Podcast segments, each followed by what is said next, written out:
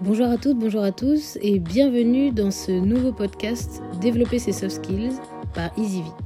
Le principe est simple. Dans ce podcast, on vous présente un soft skills par semaine et on vous décortique jour après jour. Qu'il s'agisse de communication, de résilience, de gestion de la certitude et tous les soft skills que vous voudrez développer. Et on vous donne à chaque fois des outils simples et ludiques pour les développer seul ou en famille. Je m'appelle Pauline et je suis la présidente de EasyV, qui est une start-up sociale qui développe et valorise les soft skills par l'expérience. Je vous retrouve très vite et bonne écoute. Bonjour à toutes, bonjour à tous. Euh, je suis ravie de vous retrouver pour ce troisième épisode de la communication non violente. Dans ce troisième épisode, on va parler de l'expression de la demande. Ah oui, parce que finalement, on parle de communication et depuis le début, je vous ai parlé de sentiments, d'émotions, de besoins. Euh, maintenant, il va falloir l'exprimer à l'autre. On va récapituler les étapes précédentes. D'abord, euh, on a eu l'observation. L'observation des faits, factuellement et de manière euh, et sans jugement. En deuxième, on a eu l'identification de ces sentiments et on a appris à les nommer le plus précisément possible. Puis l'identification des besoins qui sont liés au sentiment et finalement qui ne sont pas liés à la situation ou à ce que l'autre a pu dire, mais à ses propres besoins et à ses sentiments qui ont émergé. Et on arrive maintenant à la quatrième étape qui est la demande. Avant toute chose, je voudrais vous mettre en garde face au piège des fausses demandes. Euh, qui sont des demandes qui vont, euh, sous couvert d'objectivité euh, ou de clarté, vont être des menaces. si on reprend notre exemple de la, de la, cuisine et du rangement de la cuisine, la demande de dire si tu continues comme ça, tu sais ce qui va se passer, ce n'est pas une demande, c'est une menace. L'exigence aussi, maintenant va falloir que tu te mettes à ranger. Le reproche, tu fais toujours la même chose, je te demande d'être moins bordélique ou encore la culpabilisation. C'est ta faute si je me sens pas bien ici. Ou la culpabilisation de soi-même qui est euh, c'est de ma faute, j'en fais pas assez.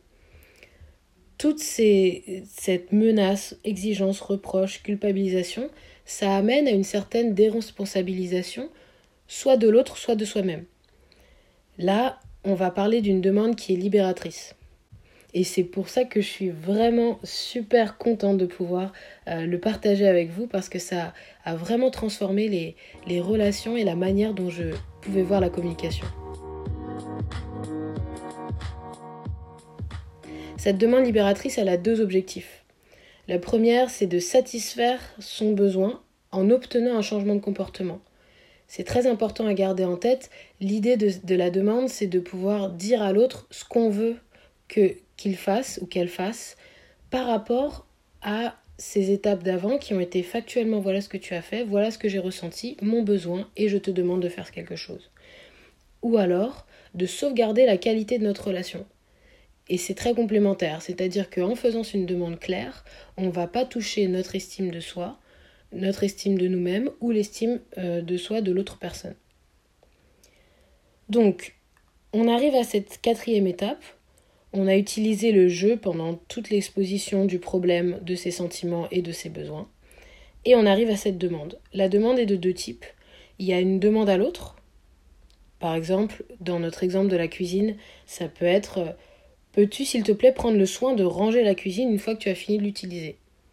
J'ai demandé un changement de comportement, je suis restée assez factuelle, et ça vient après l'expression de mon sentiment de frustration et mon besoin d'ordre ou une demande à moi-même, quand vous sentez que la situation est parfois un peu tendue et que c'est peut-être pas le moment de, de, faire cette demande, de se dire, bon, là je sens que la situation effectivement euh, reste tendue, on en rediscutera à tête reposée. Et je, je, me fais cette demande à moi de finalement ne pas euh, mettre le problème et exprimer cette demande tout de suite, mais de l'exprimer plus tard.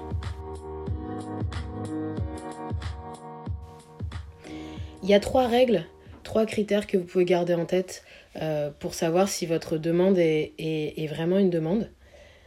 D'abord, elle doit rester sans jugement. Il ne doit pas y avoir de, mots comme toujours, jamais, euh, négligent ou euh, bordélique. Il ne faut pas avoir des mots qui vont porter des jugements de valeur. Le deuxième, c'est que il doit y avoir un langage positif quand on demande la demande, quand on formule une demande.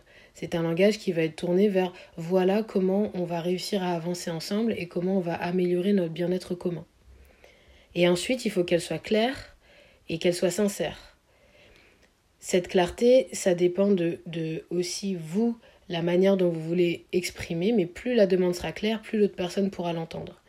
Si vous avez des doutes sur, le fait que la personne a pu comprendre cette demande, vous pouvez aussi lui demander de reformuler pour être sûr qu'elle a bien compris votre besoin et la demande que vous lui avez exprimée.